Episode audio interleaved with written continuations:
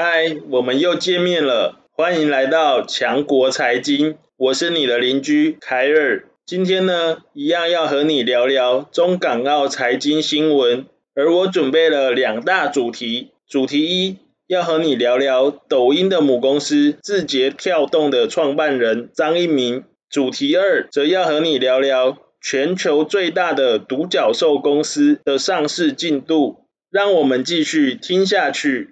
首先，我要聊聊最近最常被美国官员挂在嘴边的公司——字节跳动。相关的内容可以参考强国财经 EP 二的内容。字节跳动的创办人张一鸣，他是在一九八三年出生，出生于福建龙岩。张一鸣大学是就读南开大学，念的是软体工程，而他之后的创业路呢，大多也与软体有关。在二零零五年毕业之后的隔一年，张一鸣加入了旅游网站酷讯网。隔了一年，因为表现太优秀，张一鸣被提拔为该网站的技术总监。不过，在二零零九年酷讯网被收购之后，张一鸣就在同一年的十月开始展开创业。并成立了房产搜寻引擎九九房，直到二零一一年，张一鸣发现网友的使用习惯慢慢从电脑转移到了智慧型手机，因此他果断地辞去九九房执行长的职位，并且在二零一二年创立了字节跳动。张一鸣在当时说了这样的一段话，他说。我认为智慧型手机会取代报纸，成为最重要的媒体传播媒介。就在张一鸣成立字节跳动之后，马上推出了新闻推荐应用程式今日头条，并且利用强大的演算法，根据用户过往曾经阅读还有曾经搜寻的内容来推荐新闻，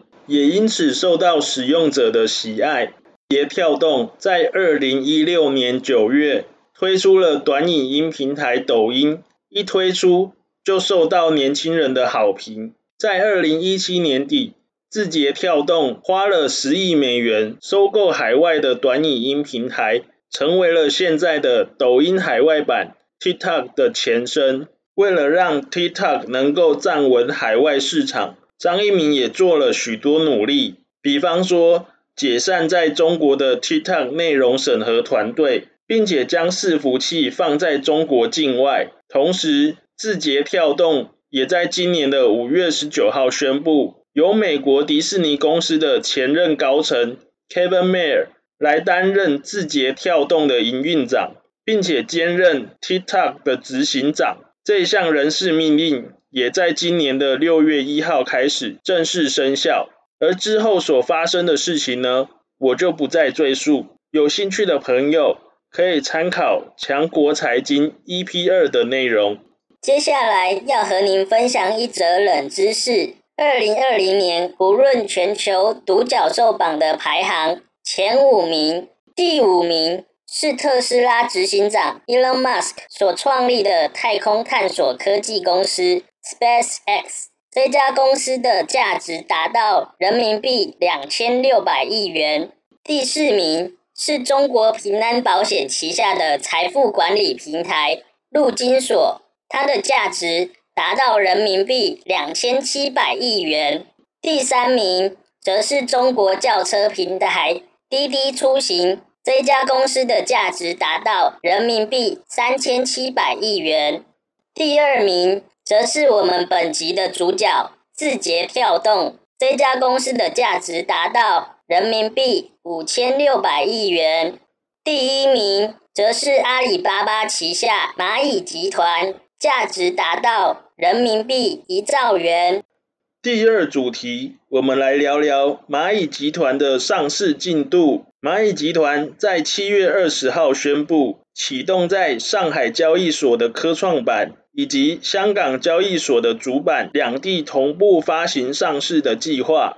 根据浙江证监局官网在八月十四号晚间公布的文件显示，蚂蚁集团正在接受中金公司以及中信建投的上市辅导，计划在科创板上市。根据中国投资银行圈人士透露，中国一般的上市辅导规定要三个月，但是大型的项目就有商量的余地，时间上可以缩短。例如，之前科创板公司当中，上市速度最快的是中芯国际。中芯国际从六月一号在科创板 IPO 申请获得受理，到七月六号正式上市，才历经短短的四十五天。如果蚂蚁集团能够在十月完成上市辅导，递交 IPO 申请，十二月就有机会在科创板上市。根据中国媒体报道。预计蚂蚁集团在中国、香港股市上市的集资额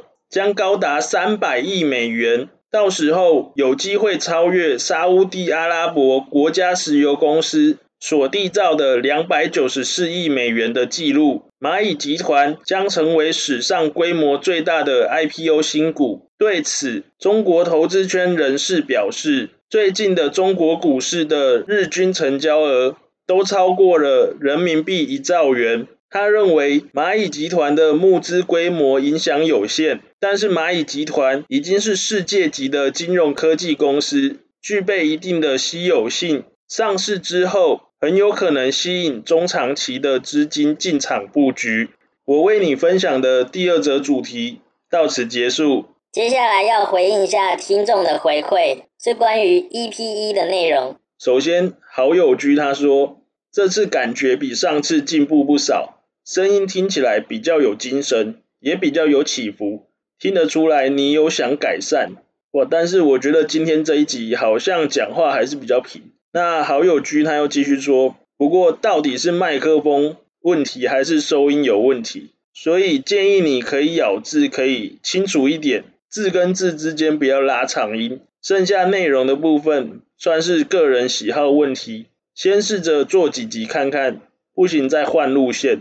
那我也持续在更新我的 podcast，那我会继续在内容方面来精进。好友 C 给我的回馈则是，新闻的内容我觉得没什么问题，中间串场或是分享冷知识的时候可以转换一下气氛，括号语调可能可以比较像后面聊天那样。